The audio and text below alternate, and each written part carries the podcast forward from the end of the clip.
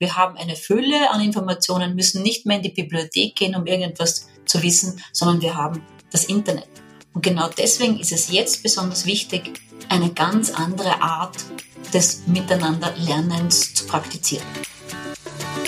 Herzlich willkommen zu einer neuen Episode meines Podcasts Education Minds, didaktische Reduktion und Erwachsenenbildung.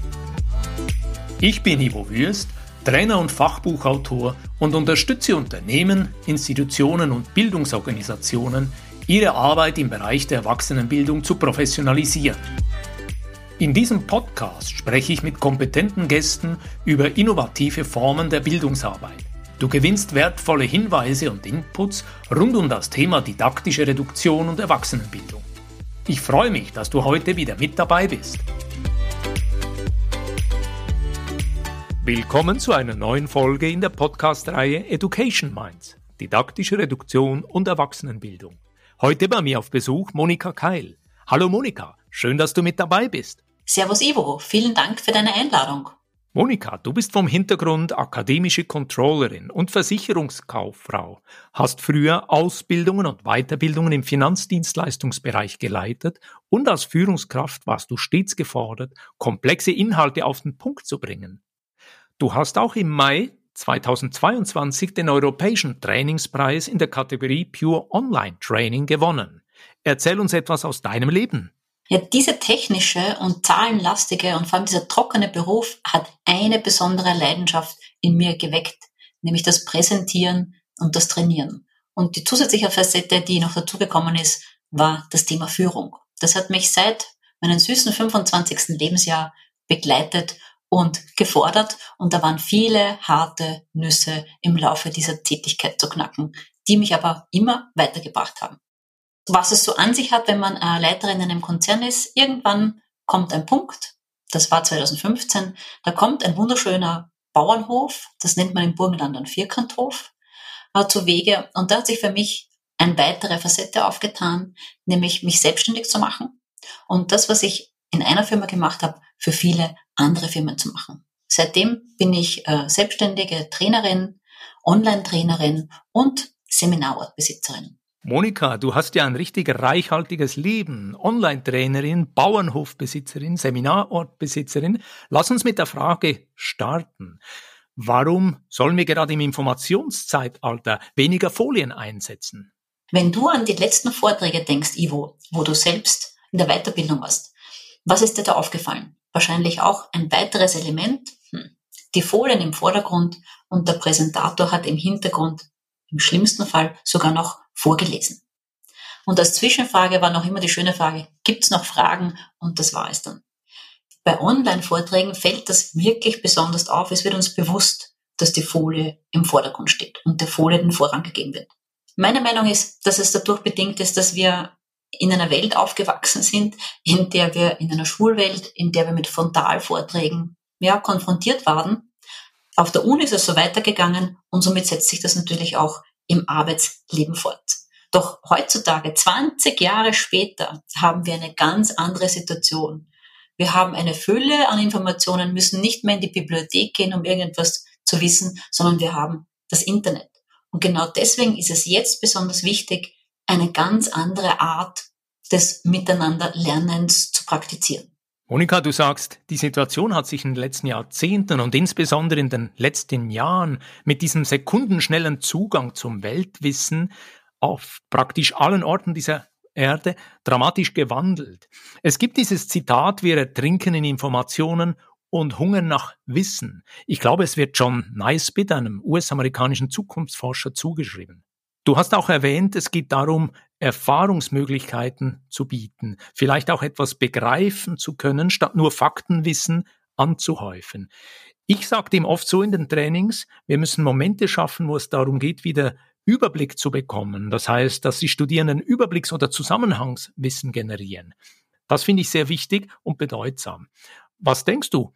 Was fehlt uns bei der Arbeit als Dozentin, als Trainer, was fehlt Bildungsfachleuten, wenn sie mit Menschen und Gruppen arbeiten und in einen Lernprozess einsteigen möchten? Einen Punkt, den du zuerst jetzt gerade erwähnt hast, dass es wichtig ist zu begreifen, dass wir anders lernen, lernen, dass das Gehirn anders funktioniert als durch Vorlesen. Wir lernen nicht durch Vorlesen. Wir lernen nur, wenn wir etwas erarbeiten. Und der zweite Punkt ist, dass ich als Trainer, als Dozent, als Führungskraft mit einer anderen Haltung in meinen Unterricht, in meinen Vortrag, in was auch immer ich hineingehe. Wir sind nicht die Wissensmacher sozusagen, sondern wir sind Lernermöglicher. Das finde ich ist ein schönes Wort und sollte eine ganz andere Geisteshaltung in uns bewirken und dass wir damit aufstrahlen und auch die Trainings und Workshops einfach ganz anderes machen. Das gefällt mir, Lernermöglicher. Ich habe damals seinerzeit in der Weiterbildung mit Rolf Arnold zu tun gehabt und er hat ja das Buch Ermöglichungsdidaktik geschrieben und diesen Ansatz würde ich hier gern weiternehmen. Unsere Reihe heißt ja Education Minds, didaktische Reduktion und Erwachsenenbildung. Vielleicht kennst du dieses zweite Zitat, das ich für heute vorbereitet habe. Das lautet, die Essenz der Strategie ist die Entscheidung, was man nicht tut. Es soll von Michael Porter stammen, einem US-amerikanischen Ökonom, Uniprofessor für Wirtschaftswissenschaften, der an der Harvard Business School unterrichtet. Monika, was bedeutet für dich didaktische Reduktion beim Präsentieren? Dieses äh, Zitat finde ich besonders toll und passt wunderbar zu dem, was ich von didaktischer Reduktion verstehe. Und zwar, wenn du jetzt zum Beispiel äh, an Florenz denkst. Du warst ja, glaube ich, schon in Florenz, oder? Ich war schon zweimal dort. Genau, dann gibt es da eine berühmte Statue, die, glaube ich, fast dann jeder kennt. Du meinst den David von Michelangelo? Ja, genau. Und der Papst soll den Michelangelo gefragt haben, wie es ihm gelungen ist, dieses fantastische Kunstwerk zu erschaffen.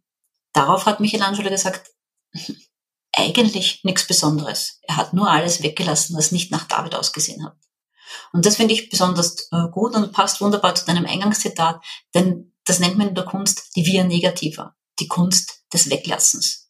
Und genau das bedeutet für mich didaktische Reduktion in einem Vortrag oder bei einer Präsentation. Wir sind ja alle Experten. Wir wissen ja, um was es geht. Und deswegen dürfen wir ja den Mut zur Lücke haben, sozusagen, und wirklich nur das präsentieren, was für den anderen wichtig ist. Und kannst du das ein bisschen ausführen? Du sagst nur das präsentieren, was für den anderen wichtig ist. Ich stelle mir das so vor, was für einen nächsten Lernschritt zentral ist. Gibt es dort so für dich Leitlinien, die uns helfen zu entscheiden, was ist wirklich für die Zuhörer wichtig? Ja, es nennt sich, die Methode nennt sich Kopfherzhand. Im Endeffekt bedeutet, muss man sie umgekehrt anwenden. Hand bedeutet so viel, was sollen denn deine Teilnehmerinnen nach deinem Vortrag, nach deiner Präsentation tun können? Was sollen sie denn umsetzen können?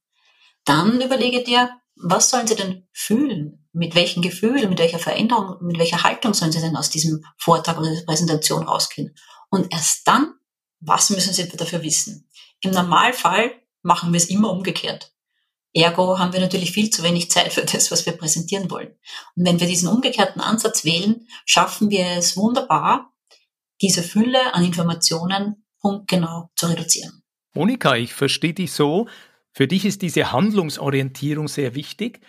Was sollen die Teilnehmenden, die Studierenden, die Lernenden zu welchem Zeitpunkt in welcher Qualität zeigen können? Und du sagst, es ist wirklich relevant, dass wir bei der Bildungsarbeit auch ganz ohne Folien die Menschen in den Bann ziehen. Und mich interessiert hier, wenn du von dieser Kunst des Weglassens sprichst, wie sollte dann so eine Präsentation ganz ohne Folien aufgebaut sein? Und was ist der Vorteil, wenn man so arbeitet? Wie sollte es aufgebaut sein? Im Grunde genommen relativ einfach.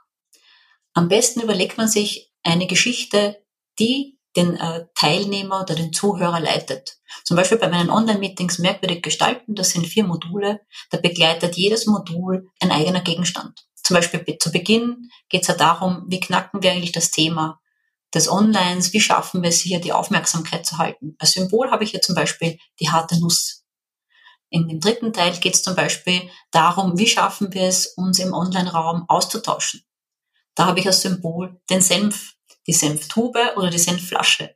Und mit solchen äh, Bildern und Geschichten bleibt den Teilnehmern einfach dieser Part viel besser in Erinnerung und sie können wiederum einen Connex bauen weil jeder gibt ja gern den Senf dazu. Aha, wir müssen bessere Fragen stellen. Und so schaffen wir es, hier einen ganz einen anderen Zugang zu bauen. Und da brauche ich keine Folien. Da habe ich mein Bild, meine Geschichte, meinen Gegenstand und lass dann zwischendurch die Teilnehmer mitschreiben.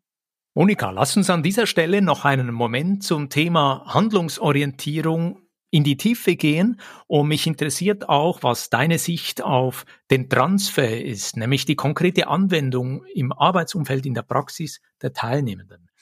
Weißt du, bei meinem ersten Buch zur didaktischen Reduktion 2015 hatte ich damals mit dem Verlag ausgehandelt, dass hinten im Buch eine Aufklappseite erscheint. Und auf dieser Aufklappseite gab es drei Notizfelder. Im größten Feld stand meine wichtigsten zehn Erkenntnisse. Dann gab es ein Feld, was will ich vertiefen? Und schließlich noch ein Notizfeld mit der Frage, was setze ich die nächsten 72 Stunden um? Dies mit der Überlegung, was Menschen sich vornehmen, in den nächsten drei Tagen umzusetzen, das machen sie dann auch wirklich. Was sie sich vornehmen, irgendwann zu verbessern oder zu tun, das geht oft im normalen Alltagsrauschen wieder unter. Arbeitest du mit ähnlichen Visualisierungsmethoden oder wie gehst du vor? Unterschiedlich. Der wichtigste Punkt, den ich zuerst angesprochen habe, das wir heute das Mitschreiben äh, angekündigt und ich finde das klasse, dass du das bei deinen Büchern machst. Ich stelle einen Graphic Organizer, nenne ich das, also mehr oder weniger einen One-Pager, den ich selbst gezeichnet habe, mit ein paar Leitlinien zur Verfügung. Da steht zum Beispiel drauf, was merke ich mir, wie werde ich etwas umsetzen, das werfe ich auch weg, das werfe ich in den Mistkübel, was gewinne ich dadurch, was für einen Vorteil bringt es mir und so habe ich quasi auf einem Zettel meine wichtigsten Erkenntnisse dann zusammengefasst. Das kommuniziere ich aber auch schon zu Beginn des Trainings, dass es immer wieder Momente gibt und Zeit gibt, wo man sich das mitnotieren kann, weil es kein Handout gibt im Vorfeld. Danach schon zum Nachlesen, aber meine Meinung ist, jeder hat ja ein anderes Vorwissen, jeder möchte sich etwas anderes merken und deswegen kann er sich das gleich mitnotieren und hat seine Unterlage, mit der er aus dem Training bereits hinausgeht. Und, so wie du sagst, es wird besser umgesetzt. Das gefällt mir sehr gut, dass du schon im Vorfeld so eine Art Graphic Organizer lieferst, quasi eine Struktur, wo sie während dem Lernprozess sich eigene Notizen machen können und auch das Thema Transfer und Anwendung in der Praxis bereits berücksichtigt wird. Monika, lass uns an dieser Stelle einen Moment zusammenfassen. Was sind jetzt heute die wichtigsten drei Erkenntnisse? Ich spiele dir gern den Ball zu. Die wichtigste Erkenntnis ist, dass wir wirklich darauf achten, als Vortragender, wie lernen wir? Gehen wir weg von dem Wissensvortragen hin zum Lernermöglichen und rufen wir uns in Erinnerung, dass wir lernen durch Verstehen. Der zweite Punkt ist, reduzieren wir uns, setzen wir die Wir negativer ein, die Kunst des Weglassens macht eine merkwürdige Botschaft und verleitet uns, dass die Teilnehmer mehr in die Handlung kommen. Und das dritte ist, trau dich, sei merkwürdig, sei anders. Weil nur dann, wenn wir Emotionen wecken, dann wird sich der andere an uns erinnern. Am Schluss wie immer die Frage hier im Podcast, wo kann man dich erreichen? Wie kann man sich mit dir verbinden? Gerne natürlich auf LinkedIn, Monika Keil, oder auf meiner Webseite www viacanta.at. Monika, vielen Dank für dieses interessante und lehrreiche Gespräch und weiterhin alles Gute. Ich sag dir danke, Ivo. Es war hervorragend aufbereitet. Dankeschön. Wenn dir diese Podcast-Folge gefallen hat, dann freue ich mich über einen Like und eine positive Bewertung auf Apple und Spotify. Mehr Informationen zu mir und meiner Arbeit findest du auf www.education-minds.com und auf LinkedIn. Alle Links findest du immer auch in den Show Notes. Ich freue mich, dich auch in der nächsten Episode wieder mit dabei zu haben. Bis dann, dein Gastgeber Ivo Würst.